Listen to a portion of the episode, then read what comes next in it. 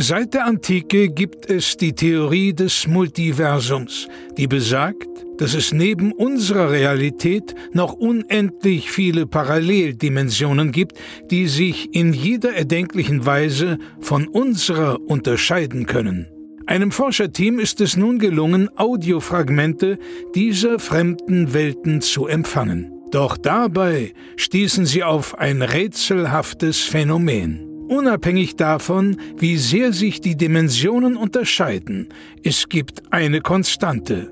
Nils und Florentin haben einen Podcast. Hier werden diese Funde erstmals veröffentlicht.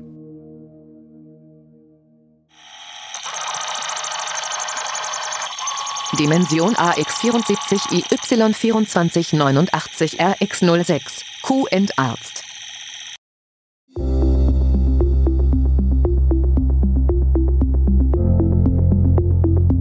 wunderschönen guten Tag, hallo und herzlich willkommen zur Folge 111 von QA Arzt, dem Podcast, in dem ihr völlig anonym und schamfrei eure Fragen rund um den Körper stellen könnt. Und Dr. Nils und Dr. Florentin beantworten eure Fragen ganz schamfrei. Völlig jede Körperöffnung. Wir gehen in jede Körperöffnung so tief rein, wie es nötig ist. Denn unser Körper ist unser Leben und es ist alles ganz natürlich. Und deswegen machen wir diesen Podcast. Jede Frage kann hier gestellt werden. Hallo Nils. Hallo Florentin. Ja, das hast du gerade schön gesagt. Dass wir bekommen immer wieder so Nachrichten, E-Mails von HörerInnen, die sagen, ja, ich würde auch sehr, sehr gerne eine Frage stellen, aber ich traue mich nicht, das ist zu schambehaftet für mich.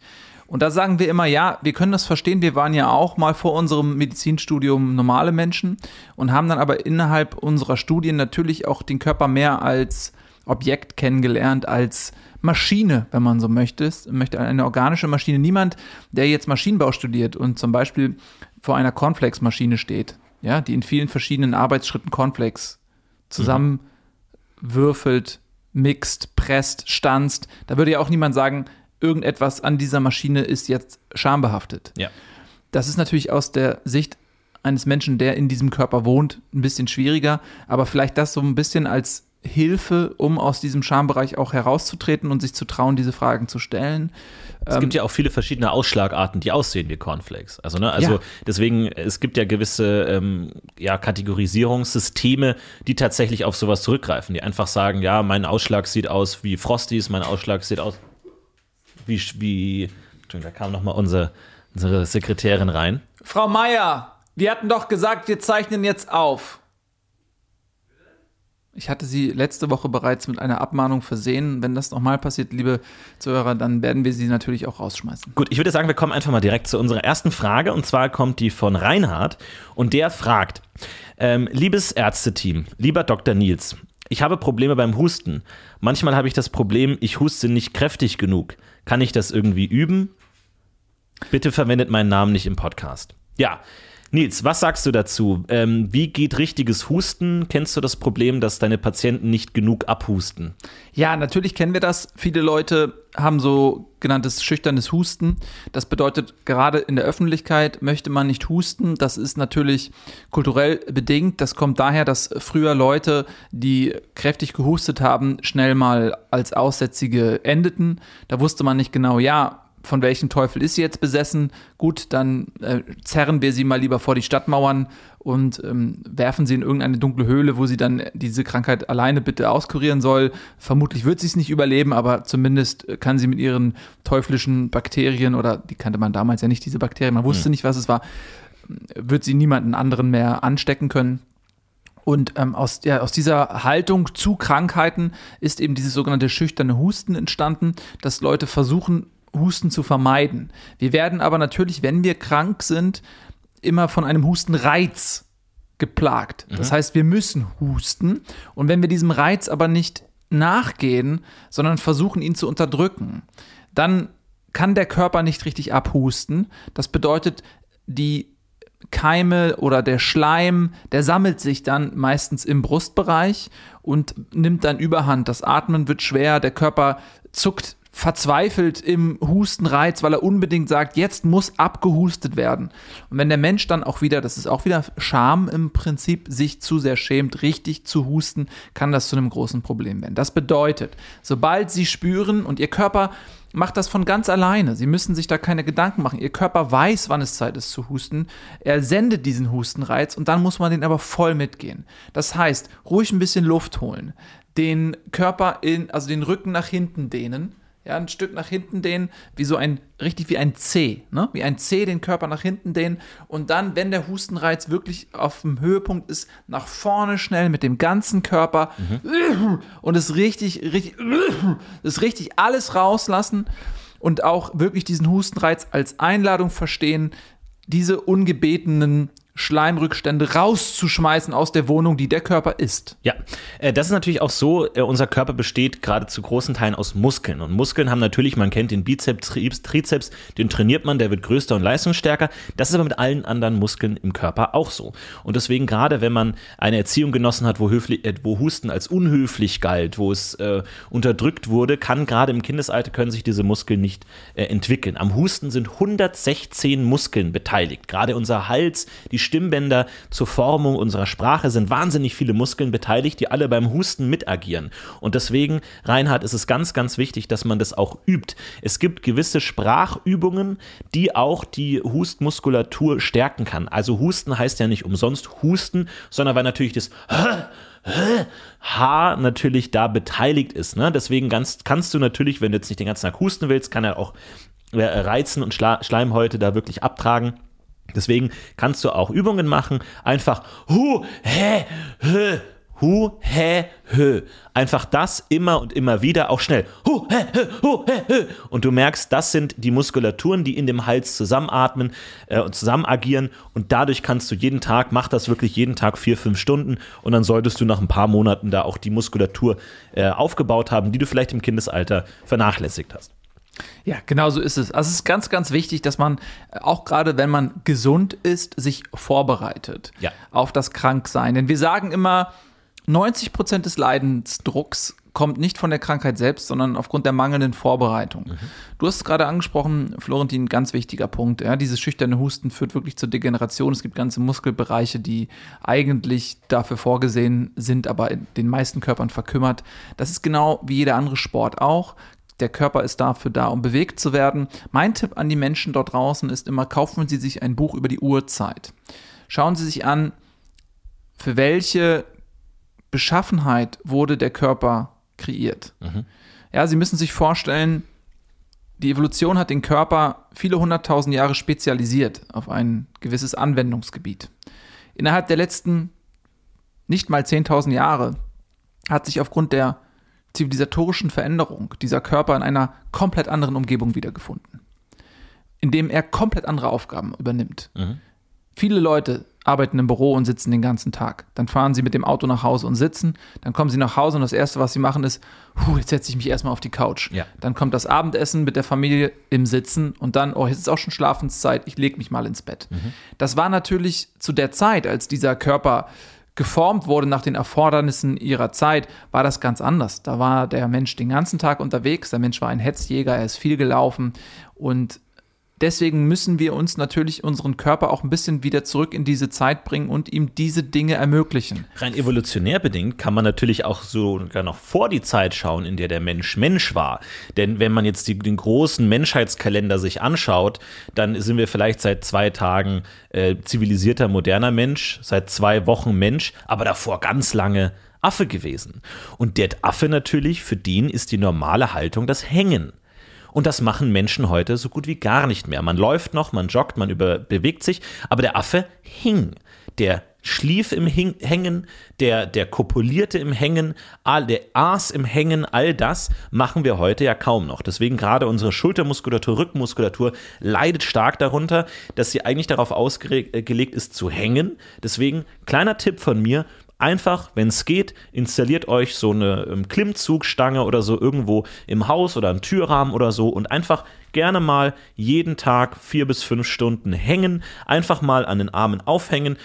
Es geht gar nicht jetzt um Klimmzüge, um irgendwelche Übungen, sondern einfach hängen und nach einer Zeit wird das völlig natürlich. Man geht aufrecht, der, der, der Rücken wird gestärkt, die gesamte Oberkörpermuskulatur wird ausgebreitet, man kann atmen, man hat plötzlich wieder Platz im Oberkörper, man hat nicht diese gedrungene Haltung, sondern es ist alles offen, es ist weiter, es ist mehr Platz für Energie, für mehr Leben und ab einem gewissen Punkt wird es einem auch natürlich. Man fängt an, im, im Hängen zu lesen, im Hängen zu kochen und im Grunde, ich habe meine Wohnung komplett umgebaut. Ich habe äh, wirklich Seile überall bei mir in der Wohnung, dass ich wirklich mich hängend bewege, einfach weil der Körper dafür ausgerichtet ist. Ja, wir haben sogar hier bei uns in der Praxis oben äh, Stangen überall, mhm. sodass wir uns, wenn wir jetzt von einem Behandlungszimmer ins nächste gehen, dann hängen wir immer uns an diesen Stangen entlang. Man kennt das von Spielplätzen zum Beispiel, da gibt es ja auch oft noch diese Hangelparcours. Da wird bei den Kindern noch Wert drauf gelegt. Viele Kinder gehen heutzutage gar nicht mehr auf den Spielplatz.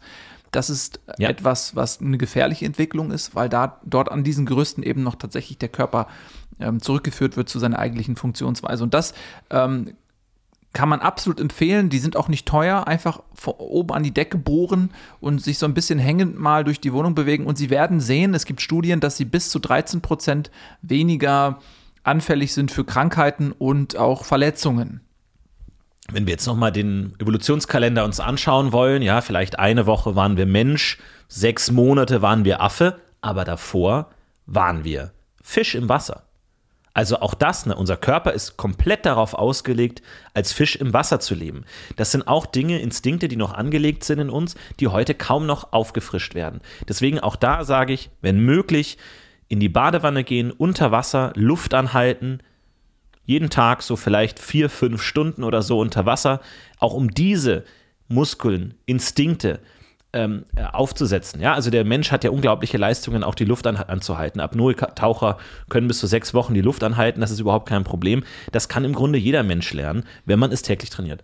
Ja, und bevor wir Fische waren, waren wir Einzeller. Ja. Und deswegen ist es ganz wichtig, dass man sich mehrere Stunden am Tag auch mal zusammenrollt mhm. in Kugelform. Wir wissen ja, dass Einzeller in aller Regel aufgrund der physikalischen Gesetze in, ja, in runder Form existieren. Ähm, das ist auch sehr, sehr wichtig, dass man sich mehrfach am Tag einfach zusammenrollt und auch nicht kommuniziert. Auf jeden Fall. Und dann ähm, ab und zu hängend noch vielleicht den Rest des Tages und schwimmend. Und wie gesagt, in dieser Einzeller-Training ähm, natürlich, ich würde vorschlagen, eine Stunde Mitose, eine Stunde Meiose und eine Stunde Metose. Einfach jeden Tag drei Stunden Einzeller, diese Dinge einfach nochmal durchgehen, weil dafür ist der Mensch gemacht. Der Mensch ist nicht gemacht, um Podcasts zu machen, um hier zu sitzen und äh, eine Brille zu tragen. Kommen wir zur nächsten Frage von Miriam. Die fragt, bin ich schwanger? Miriam, das kann man aus der Entfernung natürlich nicht so einfach beantworten, aber da ich aus sicherer Quelle weiß, weil ich das selber durchgeführt habe, dass ähm, Florentin eine Vasektomie unterzogen wurde. Ja. Ich habe den Eingriff selber gemacht. Kann ich davon ausgehen, Miriam, dass du nicht schwanger bist? Falls doch, müssten wir natürlich auch schauen, wer ist der Vater, weil ich könnte Florentin aus medizinischer Sicht dort ausschließen. Ja, immer wichtig zu fragen, mit wem hattest du Geschlechtsverkehr und sind diese Personen fruchtbar? Wie kann man das feststellen? Das ist relativ einfach. Es gibt einen sogenannten ähm, Spuckspeichel-Samentest ähm, und dazu spuckt man auf ein ja, so eine kleine Glasplatte, die man dann hinterher ins Mikro Mikroskop legt und dann muss man darauf absamen und dann kann man anhand der Bewegungen innerhalb des Speichels erkennen, wie flink sind die. Die Samen. Die sich im Speichel bewegen? Ja. Der Speichel ist die sogenannte, also der Speichel, warum, du fragst jetzt, warum der Speichel? Nun, ähm, die Samen, wenn sie nun sich auf ihren Weg begeben Richtung Eizelle, dann tun sie das ja auf einem gewissen Untergrund, also eine, eine Straße, wenn sie so wollen. Schleimhäute, also ja. Schleimhäute. Und sie können jetzt nicht ohne weiteres Schleimhäute auf ein Glasplättchen bringen. Ja. So, da brauchen sie aufwendige Abstriche aus dem Inneren des Körpers, das kann jetzt nicht jeder machen. Was mimt diese Schleimkörper am ehesten nach? Menschlicher Speichel. Und wenn sie dann eben auch und jetzt sind wir wieder bei Thema 1, möglichst viel von unten rauswürgen, das ist relativ gleich zu diesen Schleimhäuten, die der Mensch im Inneren des Körpers hat. Das ist halt, äh, ne, das simuliert sozusagen die Autobahn, auf der die Samen unterwegs sind, wenn Sie so wollen. Das ist der Teer des Körpers. Und wenn Sie dann darauf dann die Samen geben, dann können Sie das Verhalten der Samen unter dem Mikroskop sehr gut studieren. Und wenn sie sehr flink sind, so rumzucken wie so Kaulquappen, dann können Sie davon ausgehen, ja, das ist schon mal der erste Schritt, der wichtig ist, um die Fruchtbarkeit nachzuweisen. Das ist aber nicht der einzige Schritt.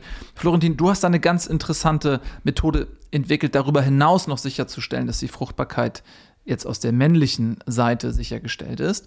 Ja, also natürlich, wir alle wissen, der Samen entsteht im Hodensack und äh, wird dort auch gelagert und aufgestellt. Und deswegen ist es teilweise möglich mit, weil du hast gerade das Mikroskop angesprochen, das hat natürlich jetzt nicht jeder zur Hand. Wir sind Ärzte, wir haben das äh, auch teilweise im Auto, wir haben das immer zur Hand, immer möglicherweise können wir Dinge mikroskopieren. Das hat jetzt vielleicht der Normalbürger nicht. Was aber viele haben, ist eine Taschenlampe. Was möglich ist, ist teilweise vielleicht auch während des Geschlechtsverkehrs davor oder danach, ist ähm, den Hodensack mit einer Hand zu nehmen und dahinter direkt in Kontakt eine Taschenlampe zu halten. Also stellt euch vor, ihr habt die, den Hodensack direkt vor Augen und dahinter steckt ihr die Taschenlampe, dass ihr euch quasi in die Augen leuchtet, aber der Hodensack ist zwischen euch und der Taschenlampe. Niemals direkt in die Augen leuchten mit der Taschenlampe, egal wie stark.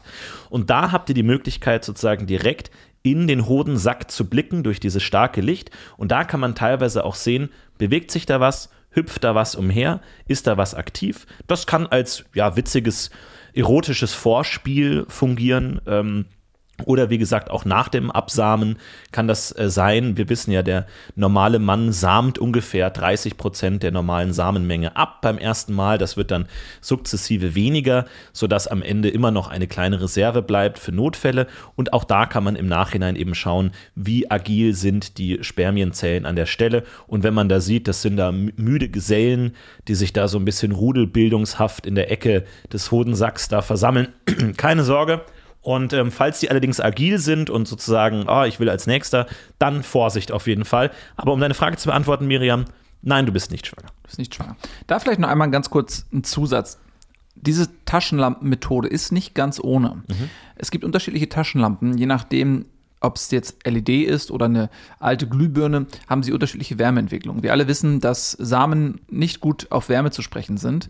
Ne, sie ziehen sich bei großer Hitze ähm, gerne mh, ähm, nach, also sie lassen sich baumeln bei großer Hitze, um eben ähm, ein bisschen Kälte zu erfahren und bei großer ähm, Kühle ziehen sie sich nach oben in den, in den Körpermittelpunkt zurück, um dort ein bisschen Wärme zu bekommen. Das ist ja auch der Grund, warum der Hodensack außerhalb des Körpers hängt, damit er eben etwas kühler ist als die Körpertemperatur. Ganz genau. Ne?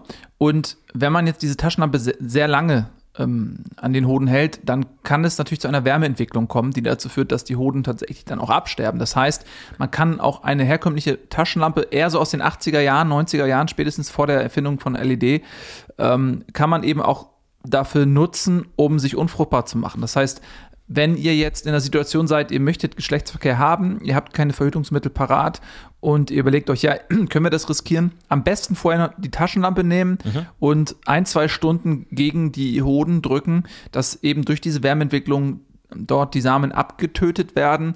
Dann kann man auch bedenkenlos ähm, zum Geschlechtsverkehr schreiten, ohne Angst haben zu müssen, schwanger zu werden. Okay, wunderbar. Äh, dann kommt die nächste äh, Frage von äh, Sabine Biene, die äh, möchte wissen. Ich bin extrem allergisch, weiß aber nicht genau gegen was. An folgenden Orten habe ich bereits genießt. Erstens im Bällebad. Zweitens im Matheunterricht. Drittens beim Spazierengehen. Wogegen bin ich allergisch? Ja, Sabine Biene, das ist natürlich ähm, eine schwere Frage. Allergien sind ein mysteriöses Thema, das uns Mediziner seit jeher umtreiben. Und ähm, das ist die Frage, Nils, hast du direkt eine Intuition? Wogegen könnte sie allergisch sein? Nun, wir sollten, denke ich, das Thema mal beginnen und uns fragen, was sind Allergien überhaupt? Ähm, Allergien sind Traumareaktionen des Körpers.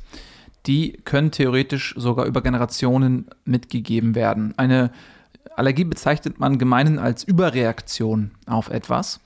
Und oft macht das gar keinen Sinn. Ne? Man fragt sich erstmal, ja, warum bin ich denn jetzt gegen Hunde oder gegen Katzenspeichel, gegen Hausstaubmilben? Warum bin ich gegen bestimmte Metalle oder gegen Pollen allergisch? Das macht doch überhaupt gar keinen Sinn.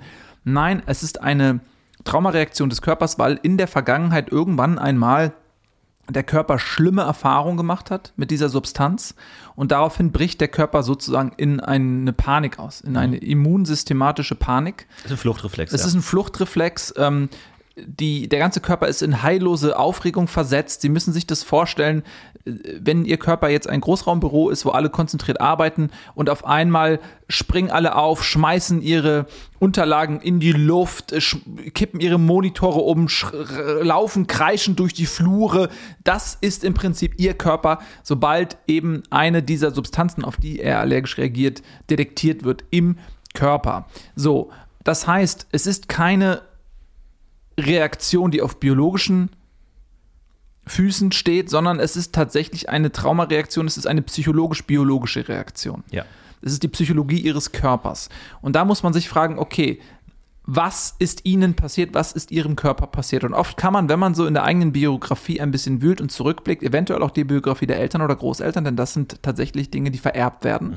Psychologisch-biologische ähm, Genetik ist in den Anfängen noch, aber wir wissen natürlich durch die Koryphäe auf diesem Gebiet, Manfred Schmöllmeier, dass ja, das tatsächlich etwas ist, was real zu sein scheint. Man geht davon aus, dass viele vererbte äh, Phobien und Ängste, sowas wie Ho Höhenangst, Angst vor Spinnen, äh, Schlangen, äh, giftigen ähm, Bibern, das ist ja alles äh, normal in uns Menschen eingebaut. Man geht davon aus, dass das alles auch eigentlich als Allergie angefangen hat, allerdings so weit verbreitet und so genetisch gefestigt war, dass es letzten Endes tatsächlich als normale angestammte Ängste tatsächlich in jedem Menschen zu finden ist.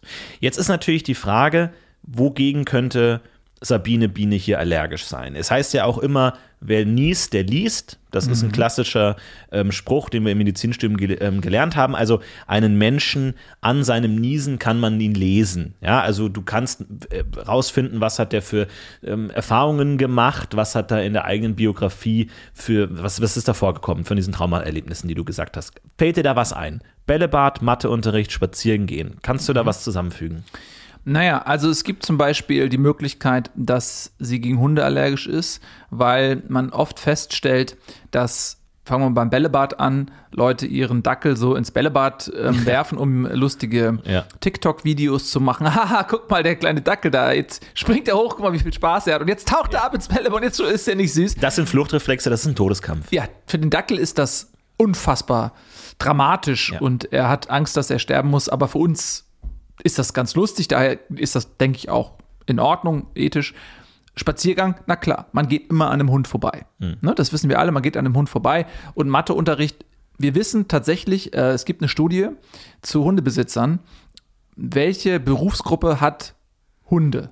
Und da sind tatsächlich Mathelehrer auf Platz 3 gewesen so dass man davon ausgehen kann, dass über 17 Prozent aller Mathelehrer einen Hund haben und äh, über 47 Prozent aller Mathelehrer haben häufiger mal einen Hund gestreichelt, Ja. bevor sie in den Unterricht gehen. Sodass die Wahrscheinlichkeit relativ groß ist, dass dann diese Hundehaare an dem Mathelehrer kleben und wenn der dann vorbeikommt, sich über einen beugt und auf die Zahlen legt und sagt, na, was ist die Wurzel aus 4? Ha? Miriam? Hm? Dann äh, kann das durchaus sein, dass es eine Hundehaarallergie ist. Wäre jetzt meine Theorie. Also Sabine Biene, du bist allergisch gegen Hundehaare und äh, schreib uns mal, ob da was dran sein kann. Und dann äh, würden wir uns da auch über Feedback freuen. Wir versuchen immer zu lernen. Also jeder Patient ist ja immer für uns eine Möglichkeit, uns weiterzubilden. Ähm, äh, Richard hat uns eine Nachricht geschrieben. Und zwar schreibt er, äh, liebes Q&Arts-Team, äh, lieber Dr. Med Nils, lieber Dr. Med Florentin. Ähm, mir ist in letzter Zeit aufgefallen, dass ich anscheinend kein Ekelgefühl habe. Alles, was meine Freunde und Mitbewohner eklig finden, finde ich normal und manchmal sogar auch ansprechend. Zum Beispiel Haare in der Badewanne oder verschimmeltes Essen. Was ist falsch mit mir? Gar nichts. Einfache Antwort, gar nichts. Und zwar, mh, wie soll ich das erklären? Aus der Militärtechnik ist das bekannt, äh, sogenannte ähm, Signalmunition. Jeder zehnte Schuss ist Leuchtmunition, damit der Schütze erkennen kann in der Dunkelheit, wohin er schießt. Und wenn Sie mal so Bilder sehen, dann sehen Sie immer nur die Leuchtmunition. Ne? Die kann eben sagen, wohin schießt man. So ist es bei Menschen auch. Äh, jeder, ne, es ist nicht jeder Zehnte, sondern jeder hm, Zwanzigste, würde ich ungefähr sagen, Mensch hat kein Ekelgefühl. Woran liegt das? Ganz einfach. Man muss in der Lage sein, neue Dinge auszuprobieren, um überhaupt zu definieren, was ist schädlich. Weil Ekel ist immer eine Reaktion des Körpers darauf, was könnte schädlich für mich sein. Ich ekle mich, damit ich davon Abstand halte. Igitt, das esse ich nicht, weil es meinem Körper nicht gut tut. So, wenn man jetzt aber diese Dinge einfach unverändert lässt, dann ist man nicht flexibel genug. Ja. Man muss reagieren können. Und wenn man jetzt jede 20. Person, das heißt ungefähr damals haben die Menschen in Gruppenverbänden gelebt, bis maximal 100 Leute, meistens deutlich geringer, sodass man sagen kann, man hat in der Gruppe von 20 Leuten einen, der eben diesem Ekelgefühl nicht unterworfen ist und das ist die Person, die einfach alles ausprobiert, die alles isst, die alles in sich reinschiebt. Oh, hier haben wir eine Kackwurst von einem Elch, rein damit in, in, den, in den Mund. So, und äh, daran kann eben wie an dieser Leuchtmunition, ja, daher dieses, äh, diese Metapher, da kann, können die anderen Stammesmitglieder dann eben sehen, okay, was passiert mit dem? Ja. Stirbt es der? ist, es ist tatsächlich so, dass auch gängig, das ist manchmal auch aus dem Tierreich äh, bekannt geworden, es gibt manchmal äh, die sogenannte Verangstung. Das ist so, dass gewisse Tiere genetisch so viele Ängste angehäuft haben, so viele Ekelreaktionen, dass sie quasi untätig werden, dass sie zur kompletten Passivität äh, degenerieren. Also, dass sie irgendwann gar nichts mehr essen, gar nicht mehr aus ihrem angestammten Territorium heraus sich bewegen und dann dadurch auch oft aussterben. Du hast schon gesagt, und das ist, führt zurück auf unser Allergie-Phobie-Thema, dass gewisse negative Reaktionen auch vererbt, teilweise kulturell, teilweise genetisch werden und somit eben in den Erfahrungsschatz einer Spezies aufgenommen werden. Aber du hast gesagt, es gibt diesen immer hundertsten, ja, diesen Pioniertypus, der auch wieder versucht, das Ganze wieder aufzulösen, aufzulockern, sodass man eben teilweise auch auf angestammte äh, Dinge nicht zurückgeht. Zum Beispiel, das ist eine Verteidigungsstrategie gegen Mimikry zum Beispiel. Ja, es gibt ja giftige Frösche, und dann gibt es nicht giftige Frösche, die so aussehen wollen wie die giftigen Frösche. Und äh, das ist natürlich Betrug. Und weil man natürlich sagt, ja, den hätte ich ja essen können, der ist ja gar nicht giftig. Und das ist sozusagen ähm, als, als, als Konterstrategie gegen Mimikry, dass eben der jeweils Hundertste dieser Spezies sagt, Moment mal, vielleicht gibt es überhaupt gar keine giftigen Frösche mehr. Sondern dieses Angst, oh nein, grüner Frosch oder gelber Frosch ist gleich giftig, diese Formel gilt gar nicht mehr, weil alle Frösche sich gedacht haben oder evolutionär es sinnvoller war, gar kein Gift mehr auszubilden, sondern einfach nur noch gelb zu sein. Und vielleicht kann ja über Jahrhunderte der Evolution es passieren, dass es überhaupt gar keine giftigen Frösche mehr gibt und man die gelben wieder bedenkenlos essen kann. Allerdings diese Angst vor Gift so eingeprägt in den Menschen ist, dass sie das nicht tun. Und dann gibt es eben Pioniertypen wie dich, Richard. Herzlichen Glückwunsch, der einfach sagt, ich steck mir das rein in die, in die äh, Mundluke und das ist überhaupt gar kein Problem. Dein Problem wird nur sein, wie überzeugst du den Stamm, dass diese eingesessenen ähm, Ideen überholt sind. Ja, also das ist tatsächlich ganz wichtig. Fühl dich ein bisschen privilegiert. Lass dich jetzt nicht von den anderen Menschen um dich herum bezeichnen als ekelhaften Schmierlatz. Äh, Igitt, was tust du da? Äh, ich kann mir das gar nicht mit angucken. Lass dich davon nicht runterziehen. Du hast evolutionär gesehen eine Schlüsselrolle. Ohne dich wäre der Mensch gar nicht in der Lage, die nötige Flexibilität ja, vorzuweisen, um mit den Veränderungen um ihn herum in der Natur klarzukommen. Und solange es allen gut geht, ist das vielleicht nicht so wichtig. Wir leben jetzt in einer sehr prosperierenden Zeit. Uns geht's gut. Es ist nahezu dekadent, was wir hier zur Verfügung haben. Das war damals anders und es kann in der Zukunft auch wieder anders sein. Und dann sind Typen wie du ganz, ganz wichtig. Ähm, wenn nämlich die Nahrungsmittel zur Neige gehen, wenn man an einem Punkt ist, sich überlegen zu müssen, okay, was esse ich jetzt? Esse ich diese Schuhsohle oder habe ich ja eigentlich nur noch einen von? Ähm, oder esse ich jetzt diesen gelben Frosch? Dann bist du derjenige, der das Überleben der Menschheit sichert. Deswegen, ja, lass dich nicht runterziehen und sei dir bewusst, dass du ganz, ganz bedeutsam bist für alle Menschen. Glückwunsch, Richard. Glückwunsch. Kommen wir zur nächsten Frage und zwar von Babette. Die schreibt: Hey, vielen Dank, ich finde euer Konzept toll, dass ihr anonym Fragen beantwortet. Mein Problem ist folgendes und mir ein bisschen peinlich. In letzter Zeit juckt mir immer wieder der After. Das ist ziemlich unangenehm, weil ich in der Öffentlichkeit dann irgendwie versuchen muss zu kratzen. Woran kann das liegen? Babette, zum Glück, bei uns kannst du jede Frage stellen. Für uns ist das kein Problem. Ich sage auch immer, jeder Patient ist wie ein Tatort. Wir sehen das gar nicht als ekelhaft, unangenehm, peinlich, sondern als, was sind die Hinweise, was könnte der Ursprung sein, die dieses Symptom ähm, beinhaltet. Wozu führt das? Hast du eine Idee, Nils? Was könnte Babettes Problem sein? Es gibt verschiedene Ansätze. Das erste, was man denkt, ist natürlich der ganz äh, klare Schließmuskelpilz. Das ist somit das verbreitetste, ähm, dass sich eine kleine Pilzform am Schlüss Schließmuskel ähm, ja, anheftet und dort wirklich wächst. Sie ernährt sich natürlich zum einen von den Gasen. Wir wissen ja alle, dass äh, der Mensch im Durchschnitt pro Tag 0,0005 Kubikmeter Luft auspupst. Also das ist ungefähr so viel wie ein halber Luftballon. Es, wenn man das sich mal anschaut, denkt man, was? Das kommt, ja, aber es ist tatsächlich so, das kommt jeden Tag. Aber die meisten Leute pupsen natürlich dann irgendwie, wenn niemand in der Nähe ist, also so, dass man das Gefühl hat, so, okay, eigentlich pupst ja, also gar nichts ist gar nicht, aber es ist verdammt viel. Und davon ernährt sich eben dieser äh, Schließmuskelpilz, also von den sehr angereicherten Dämpfen. Also muss ich vorstellen, das ist ja im Grunde genommen Luft, die beim Essen meistens beim Essen mit runtergeschluckt wird. Die kommt dadurch in den Magen, dadurch wandert sie durch den Darm und sie nimmt natürlich die Luft, nimmt ja auf diesem Weg durch den Darm unglaublich viel auf in sich. Es Ja. ist ja angereicherte Luft, deswegen riecht sie auch unangenehm, für viele Leute unangenehm, jetzt für Richard nicht unbedingt.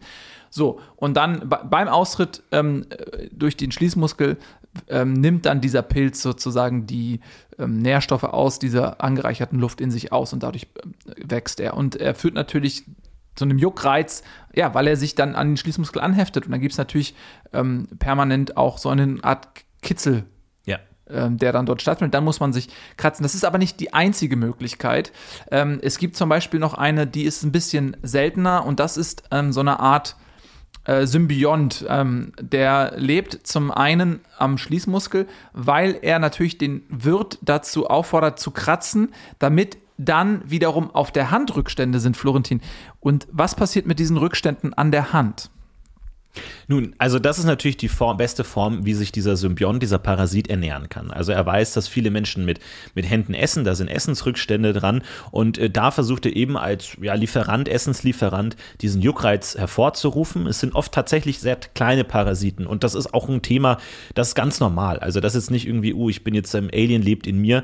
Ähm, Studien zeigen, dass in fast 80 Prozent aller erwachsenen Menschen irgendeine Form von Parasit lebt.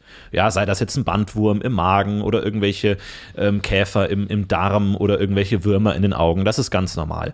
Und ähm, da ist natürlich die Sache, die verstecken sich oft in den Falten des Schließmuskels. Ne? Also der Schließmuskel natürlich, man kann sich das vorstellen wie so eine Ziehharmonika, die sich öffnen und schließen kann und dadurch natürlich diese Falten entstehen, wo teilweise sich diese Parasiten einnisten können, die aber dann natürlich auf Nährstoffe angewiesen sind. Die können aus dem Kot einiges rausziehen, ihnen fehlt aber oft ein wichtige Salze. Und deswegen brauchen sie eben diese Hände, die dort jucken und, äh, und kratzen. Gerade wenn man Chips isst oder so, Salzstangen oder sowas, dann bleibt das oft zurück. Auch vom Schweiß natürlich, bei Händen oft schwitzig. Ne? Also gerade, ich weiß nicht, wie das bei Bett aussieht, aber oft schwitzige Hände, da, da ist oft eine ganze Menge an Salzen zu finden und deswegen kommen die Hände da immer gut ran. Also das kann gut sein. Das muss man tatsächlich über eine gewisse ja, Aushungerungstechnik ähm, bekämpfen. Das wird jetzt schwierig bei Bett. Ich würde dir vorschlagen, versuch wirklich einfach mal eine Woche lang Finger weg. Ja, auch in jeder Hinsicht. Also auch beim, beim Stuhlgang, auch da versuchen wirklich beim, beim Abwischen erstens natürlich sehr vorsichtig zu sein, aber auch da vielleicht Handschuhe anzuziehen, dass wirklich auch diese Parasiten dort mit diesen lebenswichtigen Nährstoffen ähm, ausgehungert werden und dann schau mal, wie es klappt. Eine andere Möglichkeit, und ich komme mal von der anderen Seite, ist eine falsche Ernährung.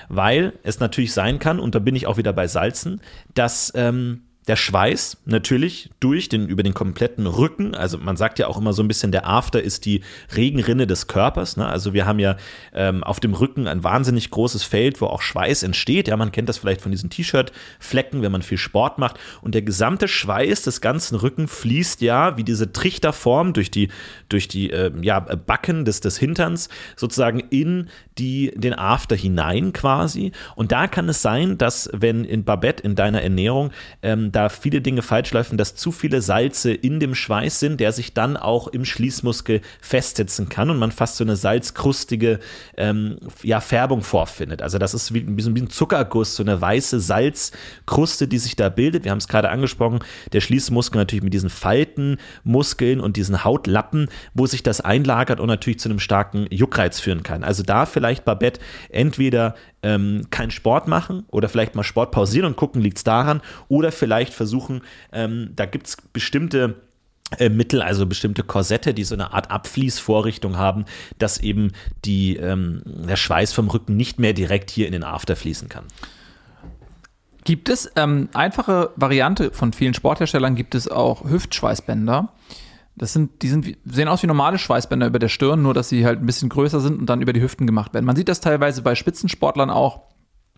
Äh, Arantia Sanchez Vicario zum Beispiel, die, Mhm. die spanische ähm, Tennislegende, Die aufgrund einer äh, Immunkrankheit sich so ernähren muss, dass das ein Problem ist mit den Salzen. ganz genau. Äh, die trägt halt, ähm, zum Beispiel müssen Sie mal darauf achten, immer so ja, Neonfarben. Sie macht das auch wirklich, sie macht kein Geheimnis draus. Ne? Sie steht dazu, sie ist ja auch Botschafterin ähm, für diese Erkrankung und sie trägt dann immer diese neonfarbenen Hüftschweißbänder, um eben diesen Rückenschweiß zu sammeln, bevor er eben ja in das After fließen kann.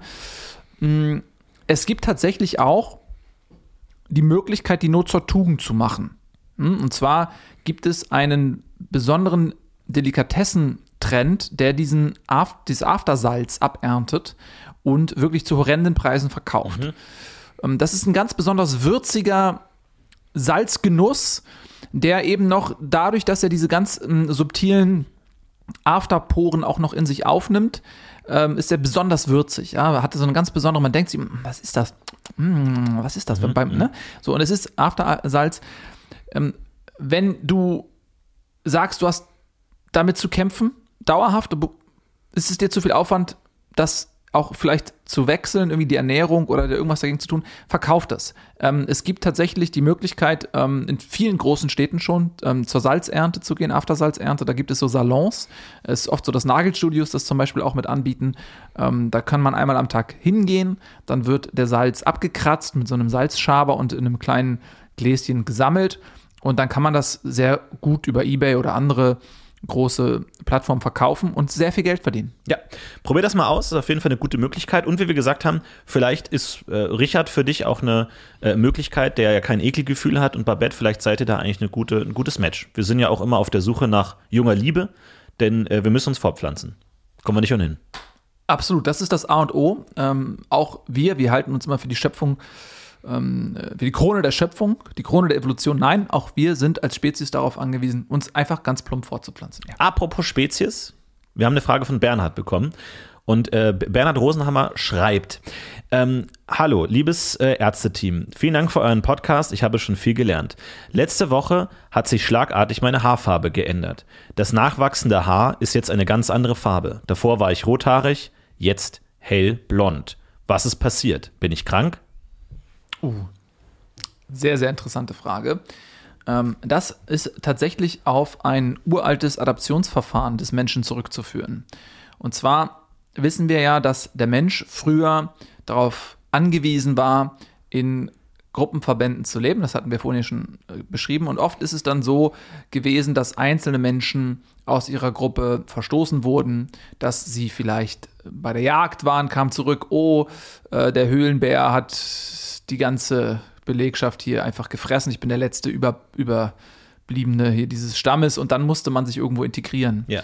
Und wir alle wissen, dass die Menschen früher sehr ähm, ja, drauf erpicht waren, zu sagen, so ja, wir bleiben hier mal unter uns. Und wenn man dann mit roten Haaren in den Stamm gekommen ist, in dem die Leute alle blond waren, dann war das ein Problem. Dann musste man sich irgendwie auf die Schnelle anpassen und da gab es so eine Notreaktion des Körpers, die dann gesagt hat, okay, pass auf, ab jetzt wachsen mir auch blonde Haare und dann hatte man sehr gute Chancen, von diesem Stamm aufgenommen zu werden. Ja, ist eine Form von ja, Camouflage, Mimikrie, Anpassung an die Umgebung. Es gibt Menschen, die haben diese Fähigkeiten auf jeden Fall noch.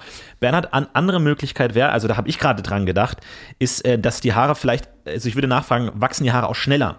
Weil äh, manchmal ist es so, blond ist ja sozusagen die Abwesenheit von, von Färbung bei den Haaren, das ist ja die Normaldarstellung und diese roten Farbpartikel, die du normalerweise hast, können vielleicht nicht äh, ausreichend produziert werden, wenn die Haare plötzlich zu schnell wachsen. Das ist teilweise ein, ein Reflex, wenn der Körper merkt, die Haare müssen schnell nachwachsen. Das kann teilweise aus gewissen Fluchtreflexen sein, aber auch wenn der äh, Körper zum Beispiel merkt, dass die Sonneneinstrahlung besonders stark ist und man irgendwie diesen Haarwuchs braucht, um eben den äh, Kopf vom Überhitzen äh, abzuhalten. Das ist natürlich ein ganz großes Problem. Das Gehirn ist sehr, sehr empfindlich, was Hitze angeht, gerade wenn die Kopfhaut ähm, oh- ohne Haare steht. Es kann sein, dass hier ganz schnell nachgewachsen werden kann. Das könnte natürlich auch eine Möglichkeit sein.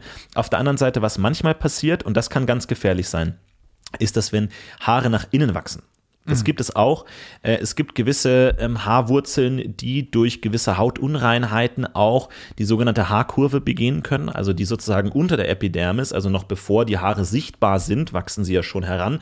Und dann kann es sein, dass sie teilweise durch Verkrustungen, Verhärtungen, teilweise auch äh, Verunreinigungen, Pickel, äh, sozusagen die, die Wachsrichtung verändert werden und in, in den Kopf reinwachsen. Das kann teilweise zu großen, großen Problemen führen, großen auch psychischen Belastungen, weil diese Haare, und das glaubt man nicht, tatsächlich enorme Kräfte entwickeln können und sich teilweise Haare, die im richtigen Winkel wachsen, sogar durch den Schädel sich durcharbeiten können, die ähnlich wie einem Bohrer diese sehr, sehr dünnen Haare über lange Zeit sich durch diesen dicken Schädel durcharbeiten können und bis ins Gehirn wachsen können. Und dann kann es teilweise zu Gedächtnislücken kommen, äh, verschiedenen ähm, Phänomenen, die erstmal natürlich als äh, psychische Phänomene wahrgenommen werden, allerdings tatsächlich sich mit Haaren zu tun haben können. Und da kann es bei dir auch sein, Bernhard, dass viele dieser Haare erstmal nach innen gewachsen sind und jetzt schlagartig durch irgendwelche Gründe wieder nach oben gelenkt werden und dadurch eben sozusagen mehr Haare nach oben rauswachsen. Also da würde ich auf jeden Fall zu einem Haarspezialisten gehen, zu einem Haarologen und zu gucken, Haarwachstum, ist es mehr, ist es weniger, ist es schneller, ist es langsamer. Aber das ist wirklich sehr, sehr gefährlich. Passt da wirklich auf. Absolut, das ist in der Tat ein riesengroßes Problem, Ja. weil man es eben nicht erkennt. Du hast es ja gerade gesagt, das Haar wächst schon unterhalb der Epidermis, man sieht es nicht und es kann dann ins Gehirn eindringen.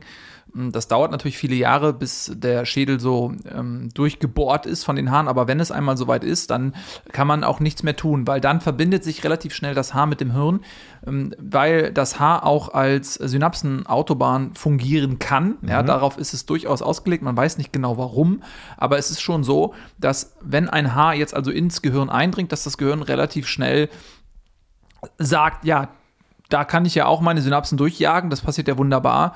Und dann wird das Haar als Teil des Denkapparates einfach integriert. Kann auch positive Kann- kann Effekte positive haben. Effekte sagen. äh, Es ist eine sehr, sehr stabile Struktur, also gerade was Gedächtnisleistung oder so angeht, ist es im Vergleich zu den Synapsen tatsächlich auch möglich, da so eine Art ja, ähm, Speicherquelle zu haben. Ne? Genau, und deswegen glauben auch manche Wissenschaftler, dass das ist der Grund, weshalb die Haare des Menschen überhaupt wachsen, weil das Ziel ist es, ähm, dass sich diese Haare eigentlich mit dem Gehirn verbinden und dann durch das Wachsen der Haare im Laufe des Lebens immer, immer klüger werden. Und es gibt ja auch äh, Kulturen, wo ältere Menschen immer lange Haare hatten, weil es eben daran lag, dass sie klüger wurden, je länger die Haare waren, weil das Gehirn ähm, sich natürlich ausbreiten konnte. Man kennt zum Beispiel Albert Einstein, wenn man sich den mal anschaut, der hatte so ganz hohes, wallendes Haar und man hat ja nach seinem Tode das Gehirn untersucht und festgestellt, ja, das ist eigentlich ein ganz normales Gehirn. Und dann hat man hinterher überlegt, ja, was ist, wenn er seine Geisteskraft über die Haare erhalten hat? Sodass man da jetzt auch vermehrt schaut, okay, sollte man vielleicht die Leute erstmal nicht zum Friseur schicken? Sollte man vielleicht auch den Leuten sagen, lass die Haare einfach mal wachsen Ja. Und gucken, was passiert? Ja, das, du hast schon gesagt, das ist extrem schwer festzustellen. Ich habe da ähm, letztes Jahr mit einer jungen Frau zusammengearbeitet, wo das in der Familie lag. Wo das eben ein Phänomen war, das man schon kannte und da auch so ein bisschen Angst davor hatte und wusste, dass das passiert. Ich habe dann, und das ist sehr, sehr mühsam, zu einer Haarzählung geraten. Es gibt einen gewissen Punkt in der Entwicklung des Menschen, das ist ungefähr so auf drei Viertel der Pubertät ungefähr, ab dem entwickeln sich keine weiteren Haarwurzeln mehr. Der Mensch hat sozusagen ein, ein festes Karree an Haarwurzeln, an, an Plätzen, an denen Haarwurzeln entstehen können. Und natürlich können die irgendwann verenden, Haarausfall natürlich, aber sie können sich nicht mehr vermehren ab einem gewissen Punkt. Das heißt, man weiß ungefähr so im Alter von 16, 17 Jahren sind alle Haarwurzelnorte ausgebildet und dann kann man äh, eine Haarzählung machen. Das heißt, man zählt einmal alle Haare durch, die dieses, diese junge Frau dann in dem Moment hat, sodass man ab dann eben weiß, wenn man dann vielleicht Jahre später nochmal zählt, kann es sein, dass gewisse von diesen Haarwurzeln eben äh, reingewachsen sind oder auch rausgewachsen sind, sie davor sind. So hat man eine Möglichkeit, das irgendwie einzugrenzen. Und ganz interessant, habe ich letzte Studie gelesen, ist ganz, ganz faszinierend.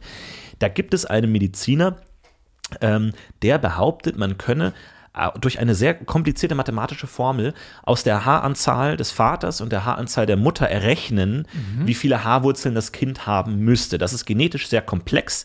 Da, das, da ist eine Genanalyse, geht damit einher, die sozusagen sagen kann, dieses Mädchen müsste jetzt ungefähr 160.000 Haarwurzeln haben. Die Zählung ergibt 159.998. Zwei Haare haben wir nicht gefunden. Kann ausgefallen sein, ausgerissen worden sein, aber können natürlich auch eingewachsen sein. So hat man die Möglichkeit, zumindest grob festzustellen, wie groß der, der, der Effekt, Schaden möchte ich es gar nicht nennen, du hast ja gesagt, positive Effekte sind möglich, wie groß der Effekt sein kann und ob man da nicht ein Auge drauf halten soll. Ja. Aber das ist natürlich eine recht aufwendige Sehr Prozedur. aufwendig, Wir ja. bieten Sehr, sehr sie aber aufwendig. an. Ne? Ja. Für Privatpatienten bieten wir das an. Da können Sie sich gerne mal bei uns melden. Wir haben dort ähm, Spezialkräfte. Ähm, und ja, wer sich leisten kann, ich glaube schon, dass das das Geld wert ist. Ja. Also, hier kommen wir zur nächsten Frage und zwar von äh, Ricarda Lömmelhoff. Und sie schreibt: äh, Liebes Ärzteteam, ihr kennt das ja vielleicht, wenn man so die Augen zukneift oder in die Sonne guckt, dass man so, ich nenne es mal Würmchen sieht. Äh, bei, das habe ich auch immer wieder und manchmal macht es mir auch Spaß und ich liege im Bett und äh, lasse die Würmchen tanzen. Jetzt habe ich aber gesehen, dass diese Würmchen das Wort Bino schreiben. Zufall oder will mir mein Kopf irgendwas sagen?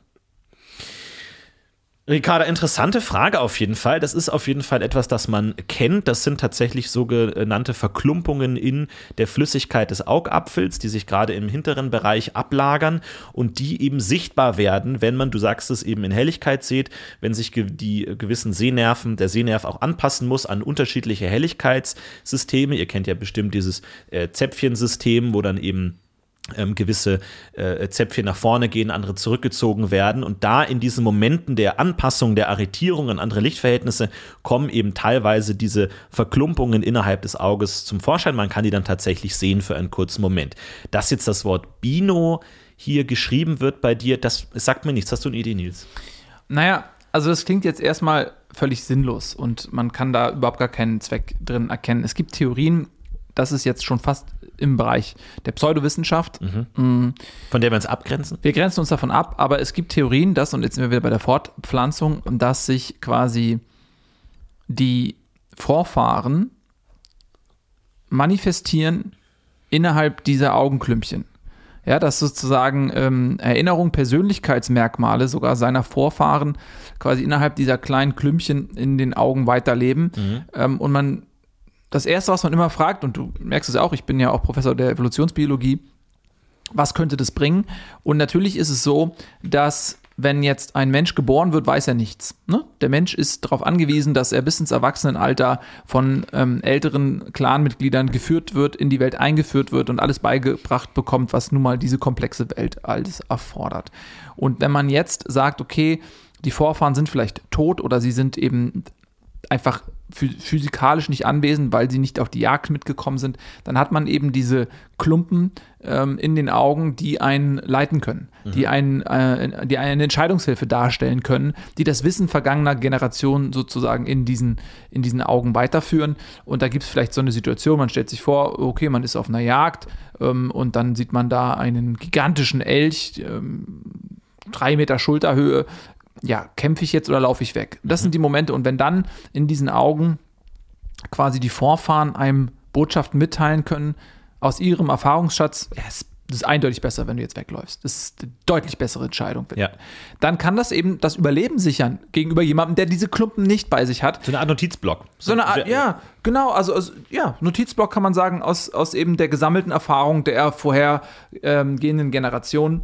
Und es gibt nun mal einige Menschen, bei denen diese Klumpen stark ausgeprägt sind, bei anderen ein bisschen weniger stark. Das ist allerdings, das ist noch umstritten. Das ist, wie gesagt, fast Ja. schon der Bereich der Pseudowissenschaft Da muss man aufpassen. muss man ein bisschen aufpassen, aber ich würde an deiner Stelle das Ganze mal untersuchen, indem du ganz bewusst dich ähm, in so in, in Entscheidungssituationen begibst und dann wirklich auch versuchst, Kontakt aufzunehmen mit diesen Klumpen. Was jetzt dieses Wort Bino bedeutet, das ist für jeden unterschiedlich. Ne? Ja. Frag dich selbst, was kann das in deiner Entwicklungsgeschichte, in der Vorfahrengeschichte, was kann das bedeuten? Ich habe noch an was anderes gedacht, weil ähm, du weißt, natürlich Medizin ist meine größte Leidenschaft. Ich habe aber noch eine andere Leidenschaft, Spionageromane. Gerade aus der Zeit des Kalten Krieges, gerade so die, die sowjetischen Spione gegen die amerikanischen Spione, so dass das gefällt mir einfach, das lese ich immer gerne. Und da gab es ja gerade bei den sowjetischen Spionen immer das Problem, dass man in gewisser Weise Agenten haben wollte, die ein gewisses Wissen haben, dieses aber unter Folter nicht weitergeben würden. Also die ein Wissen haben, dass sie zu einem gewissen Teil abrufen können, aber nicht dem Feind sagen können. Ja. Da wurde zum Beispiel mit Hypnose gearbeitet, also dass man ähm, gewisse Agenten hypnotisiert und unter Hypnose ihnen Botschaften einverleibt, die sie nie, gar nicht wissen, aber wenn sie zum Beispiel in die Hand eines Kontaktmannes fallen, wieder in diesen hypnotischen Zustand zurückgeführt werden können und dann das Wissen abrufen können, dass sie bei Bewusstsein gar nicht dem, dem Feind unter Folter, unter schlimmster Folter auch überhaupt weitergeben können. Und eine Technik, an die ich mich erinnere, ist, dass tatsächlich versucht wurde, durch verschiedene Möglichkeiten Botschaften in den Körper von Agenten oder ähm, Spitzeln zu eingravieren. Und eine Möglichkeit war, damals natürlich noch in den Kinderschuhen, durch Lasertechnik war diese Klumpungen in den Augen zu verklumpen und gewisse Botschaften, Passwörter, Koordinaten, was auch immer, in den Augapfel einzugravieren, die dann das Opfer gar nicht bewusst weiß. Ja, es ist kom komplette Vollnarkose, teilweise auch unter Medikamenten. Ja, da wird jemand entführt, wird dann in ein Labor gebracht, dem wird das eingraviert und dann wieder entlassen und man weiß nicht, was ist passiert, um dann in gewissen Momenten unter mit einer bestimmten Taschenlampe wird demjenigen dann in, den, in die Augen geleuchtet, sodass eben dieser Prozess angestoßen wird und man plötzlich diese Nachrichten lesen kann, ohne dass die Person es selber weiß. Denn der beste Agent ist immer der, der gar nicht weiß, dass er ein Agent ist. Deswegen, Ricarda, vielleicht schaust du da noch mal ein bisschen in deiner Geschichte nach. Hattest du mal mit sowjetischen Spionen zu tun? Warst du mal in einem KGB-Gefängnis damals in der Zeit? Gab es da Dinge, wo das passiert sein könnte? Oder bist du Nachfahre von einem solchen Agenten? Das kann auch sein, dass sowas vererbt wurde, vielleicht in irgendeiner Weise. Man weiß es nicht genau. Und ähm, also ganz, ganz spannendes Thema, Ricarda. Halt uns da bitte auf dem Laufenden, aber geh auf jeden Fall zu einem Spezialisten, zu einem Augenarzt, aber auf gar keinen Fall zu einem amerikanischen. Ja, und vielleicht sollten wir jetzt auch den vollen Namen nicht nennen und auch nicht jetzt irgendwie sagen, dass sie aus Neuss kommt oder so, weil ähm, Bei, bei uns sind ja ohnehin alle Einsender anonym. alle anonym. Wir wollen sie jetzt natürlich auch nicht unnötig in Gefahr bringen, weil es kann natürlich sein, dass sie noch eine aktiv, aktive Schläferin ist Ja. und dementsprechend jetzt Wach auf. ja, also untertauchen wäre jetzt vielleicht eine Möglichkeit. Untertauchen. Es kann sein, das ist gängige Praxis bei Spionen, dass du eventuell auch eine Sonde eingepflanzt bekommen hast, von der du nichts weißt, Ja. die ähm, deine Position verrät. Da würde ich jetzt entweder mal dich mit einem Metalldetektor einmal abtasten und gucken, ob das irgendwo ausschlägt und dich dann eventuell selbst operieren und das rausziehen, Ja. weil du kannst niemandem trauen. Du musst in den Untergrund, Ricarda. Du musst in den Untergrund oder eben einfach auch so tief unter die Erde, dass diese, diese Sonde die Signale nicht mehr an die Satelliten schicken kann. Ja. Ansonsten ist davon auszugehen, dass du demnächst einfach von den Spionen da draußen gejagt wirst. Oder du versuchst zu entschlüsseln, was Bino bedeutet und versuchst den Spionen zuvorzukommen. Könnte auch interessant sein. Ja, das kann natürlich alles bedeuten. Das kann ähm, Zugangscode zu atomaren ähm, Abschlussanlagen sein. Das kann einfach auch eine Einkaufsliste sein. Kann auch rein. Ne? Kommen wir zur letzten Frage und zwar kommen wir zu äh, äh, Werner Stevenson, der fragen möchte: Hey, jetzt mal unter uns. Ich bekomme die ganze Zeit Spam-Mail von irgendwelchen Angeboten von wegen Penisverlängerung. Tabletten hier, Pumpe da, Operation hier. Mal ganz blöd gefragt: Bringt das Zeug was oder ist das nur Betrug? Nein, das ist natürlich absolut realistisch und legitim. Es ist natürlich so, dass äh, es eine Lobby gibt, und zwar die Lobby der Großgepenisten. Das sind Menschen, die von Natur aus mit einem ja, riesigen Prängel ausgestattet sind. Und das sind oft so auch so Alpha-Menschen, die in Entscheidungspositionen sind, und ähm, das geht ja oft Hand in Hand.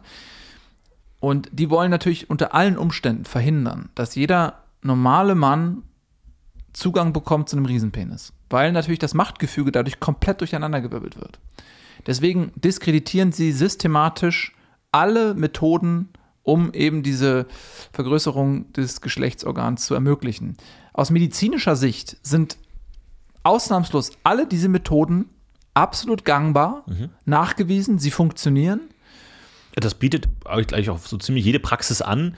Leider wenig Nachfragen. Natürlich einerseits Scham, auch Werner, da ist Scham überhaupt gar keine ähm, kein Grund, äh, nicht danach nachzufragen, sondern natürlich auch diese Diskreditierung. Ja, und äh, du sagst es, viele von diesen, äh, von diesen Lobbymitgliedern verschicken auch diese Spam-Mails, machen sie möglichst trashig, möglichst schlecht geschrieben, schlechte Grammatik, um eben so diesen Schmuddelcharakter darzustellen. Aber ansonsten, es gibt da viele Therapiemöglichkeiten, auch Hausmittel tatsächlich. Äh, also ich empfehle Stachelbeeren, wirklich also vier, fünf Kilo pro Tag Stachelbeeren können da wirklich schon enorme ähm, Ergebnisse erzielen. Ja. Ja, also es gibt alles mögliche. Äh, Quark, ähm, zum Beispiel, ähm, dass, wenn man das, den Penis mehrere Stunden in Quark tunkt, ja.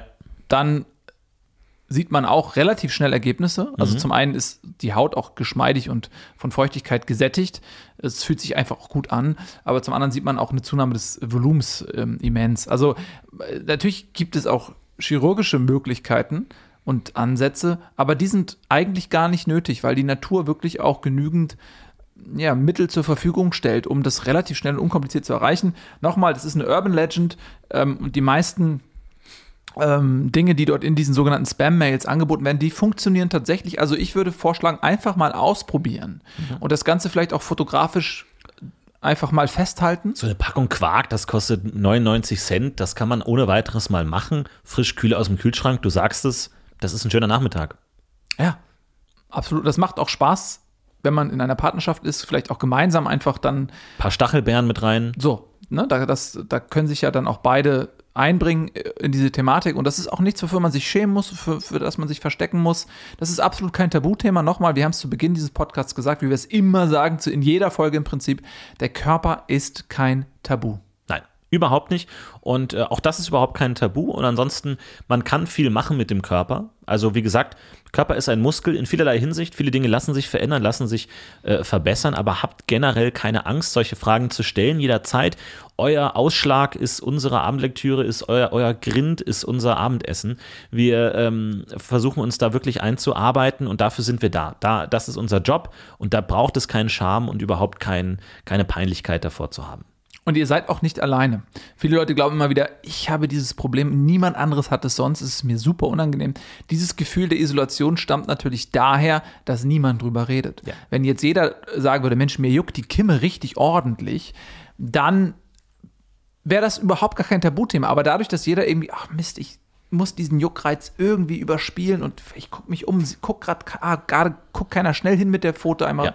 einmal durch die Kimme gekratzt. Nein, man sollte das gar nicht verstecken. Man sollte einfach in jeder Situation wirklich sagen, ja, ich, es juckt mich dort, ich kratze mich, ganz selbstverständlich. Die anderen sehen das, ach, guck mal, den juckt's auch in der Kimme, da kann ich mich ja auch kratzen, da kann man drüber sprechen. Ja, Mensch, äh, wo, wo juckt's, wie juckt's, wie fühlt sich's an? Ach, weißt, weißt du was, ich habe da folgende Lösung für mich gefunden. Und durch diese Enttabuisierung kommt man eben auch viel mehr zu Ergebnissen. Ja, nur das Verheimlichen macht das ja überhaupt zu einem Problem. Ja, wir sagen immer, der größte Verbündete der Krankheit ist die Scham. Und in dem Moment, in dem wir die Scham ausschalten, ist die, ist die Krankheit schutzlos und wir können sie besiegen ein für alle Mal. Was viele Leute auch nicht wissen, die Leute denken immer so, Medizinstudium, ja, das ist Bücher wälzen und Vorlesungen. Tatsächlich äh, ist es wichtiger Teil des Medizinstudiums, die meisten Krankheiten auch selbst zu erleben. Also selbst sich Ausschläge, äh, gewisse in, in, in in Infekte, Anschwellungen, Entzündungen auch selbst zuzuführen, die ja unter medizinischen Rahmen äh, ungefährlich sind, einfach um das selber zu erleben. In der Regel könnt ihr davon ausgehen, dass wenn ihr mit irgendeinem, e- mit irgendeinem eitrigen, triefenden, nesselnden Ausschlag an den äh, merkwürdigsten Orten im Genitale, direkt Innenort, wenn ihr damit zum Arzt geht, der Arzt hatte das wahrscheinlich auch schon mal. Höchstwahrscheinlich und wahrscheinlich auch am, am schwierigsten Ort. Und deswegen ist das überhaupt kein Problem, weil der Arzt wissen muss, wie sich das anfühlt. Er muss die Symptome richtig zuordnen können. Er muss wissen, ja, mich juckt's am Prängel innen drin, so richtig tief drin. Das, ist, das fühlt sich schlecht an. Ich habe versucht, Nadeln reinzustecken und alles, das ist alles schre- schrecklich geendet. Der Arzt weiß, wovon ihr redet. Er hat das auch erlebt. Genau, das ist nämlich im Medizin, Medizinstudium oft so, wenn einem die Probanden fehlen, dass natürlich wird ausgelost, wer infiziert sich mit welcher Krankheit, dann ähm, können alle anderen diesen untersuchen. Der legt sich dann ähm, im Hörsaal vor aller Augen auf die Medizinpritsche und dann wird der dort erstmal untersucht. Ja, da darf jeder mal ähm, nach vorne kommen und sich dann angucken. Ja, guck, das, si- man sieht hier, Gonorrhoe entwickelt hier ganz klar diese, diese eitrigen Striemen, die ja eben ja nesselartig jetzt hier aus den Penis hervorwuchern und dann gibt es dort lange Schlangen. Also wir wissen ja alle, Medizin ist ein beliebter Studiengang, dass teilweise die Hörsäle überfüllt, hunderte Leute. Mhm. Ähm, und dann stellt man sich in eine lange Schlange und jeder darf dann mal ganz genau gucken und auch mit Handschuhen anfassen, ähm, um diese Krankheit eben wirklich in Aktion zu erleben. Und so wird jeder Student mit einer Krankheit ausgestattet und die anderen können sie dann vor Ort untersuchen. Das ist viel leichter, als jetzt irgendjemanden zu finden, der zufällig diese Krankheit hat und sich auch noch bereit erklärt, sich untersuchen zu lassen für die Studenten. Ja. So, also für uns Ärzte ist es sowieso, dass wir lernen die Medizin, das ist sozusagen die eine Ebene und die andere Ebene ist, dass wir relativ schnell jegliche Scham verlieren und uns auch nichts mehr diesbezüglich unangenehm ist. Das ist eine Grundvoraussetzung eben auch, um Leute zu behandeln und nicht in ein Gelächter ähm, einzufallen. Was das? Jetzt gucken Sie sich das mal an, Frau Schwester oder so. Ja. Das sollte natürlich nicht passieren. Wir werden auch explizit darin geschult, Scham zu nehmen. Also zum Beispiel ein Thema, das immer wieder aufkommt bei verschiedensten Behandlungen, gerade in der Urologie, äh, Erektion zum falschen Zeitpunkt, Absamen zum falschen Zeitpunkt. Und das sind Dinge, darauf sind wir vorbereitet, das haben wir gelernt. Es gibt da spezielle Probanden, die uns darauf vorbereiten, denn auch zu unserem Job gehört es natürlich, den Patienten in eine angenehme Stimmung zu wiegen und in sich Ort der Sicherheit zu geben und eben nicht zu sagen, ja, man geht zum Hals-Nasen-Ohrenarzt und kommt dann mit einer unangebrachten Erektion, äh, steht man da im Wartezimmer. Das ist alles ganz normal, darauf sind wir vorbereitet. Das sind Dinge, die wir üben, egal in welcher Fachrichtung man unterwegs ist. Und das ist alles ganz natürlich. Ähm, Der, der, der Arzt schafft es in gewisser Weise, in dem Moment, in dem man den Kittel anlegt, diese ganzen gesellschaftlichen Dinge wie jetzt Sexuali Sexualität, Peinlichkeit, Scham in gewisser Weise abzulegen, sondern man geht eben daran, ähm, den Menschen als Baustelle zu verstehen und zu sagen, wo hakt's, wo funktionieren Dinge gut, wo funktionieren Dinge schlecht und daran dann wirklich mit dem Schraubenschlüssel der Medizin zu gehen und das Ganze wieder zu richten. Ja, nochmal, für uns ist der menschliche Körper wie ein Auto. Und die Seele des Menschen, derjenige, der zu uns kommt, das ist derjenige, der das Auto fährt. Und unser Job ist es nicht, irgendwie etwas unangenehm, eklig oder sonst was zu finden, sondern wir sind wie Automechaniker. Sie fahren mit ihrem Auto, also ihrem Körper, zu uns in die Praxis. Wir sehen sie als Seele, als körperloser Fahrer dieses Autos und wir gucken uns gemeinsam ihr Auto an. Wir schauen, wo leckt es, wir gucken hinter die, unter die Haube und wir haben jedes Problem schon mal gesehen. Und es gibt an diesem Auto nichts, was ein unangenehmes Problem wäre. Stellen Sie sich vor, der Keilriemen ist gerissen. Ja, dann wird da halt ein neuer Keilriemen reingesetzt. Was ist denn schon groß dabei? Ja. Niemand würde auf die Idee kommen, das irgendwie un unangenehm oder schambehaftet zu empfinden. Und so müssen Sie es auch mit Ihrem Körper sehen. Da trieft Ihnen der Eiter aus den Ohren raus. Ja, mein Gott, Neuer Keilriemen. neuer Keilriemen. Ja. Ne? Absolut, ist ein sehr, sehr schönes Bild und deswegen hoffen wir uns, äh, hoffen wir euch ein bisschen äh, die Angst und die Scham genommen haben vor, äh, zu haben vor der Medizin vom Arzt. Geht zum Arzt, immer mal wieder, wenn ihr unsicher seid, lieber einmal zu viel gehen als ein zu wenig. Wir erwarten euch und äh, ansonsten schickt uns auch gerne weiter eure Fragen, äh, wenn wir uns nächste Woche wieder sehen zur nächsten Ausgabe von Q Arzt. Vielen, vielen Dank, Nils, dass du mit dabei warst mal wieder. Vielen lieben Dank, Florentin. Wir sind die Ärzte Ihres Vertrauens und nächste Woche in Folge 112 geht es natürlich wieder um eure Fragen, also senden Sie sie ein. Bis dahin, macht's gut, bleibt gesund. Auf Wiedersehen. Tschüss.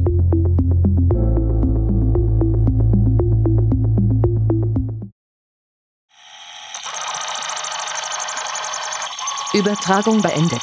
Sie verlassen Dimension AX74 IY2489 RX06. Q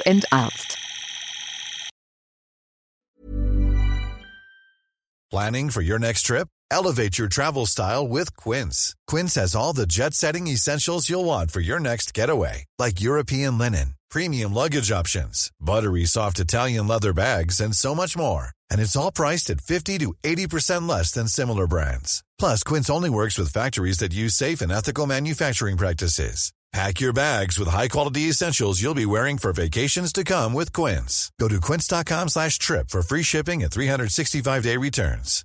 Hi, I'm Daniel, founder of Pretty Litter. Cats and cat owners deserve better than any old fashioned litter. That's why I teamed up with scientists and veterinarians to create Pretty Litter. Its innovative crystal formula has superior odor control and weighs up to 80% less than clay litter. Pretty Litter even monitors health by changing colors to help detect early signs of potential illness. It's the world's smartest kitty litter. Go to prettylitter.com and use code ACAST for 20% off your first order and a free cat toy. Terms and conditions apply. See site for details.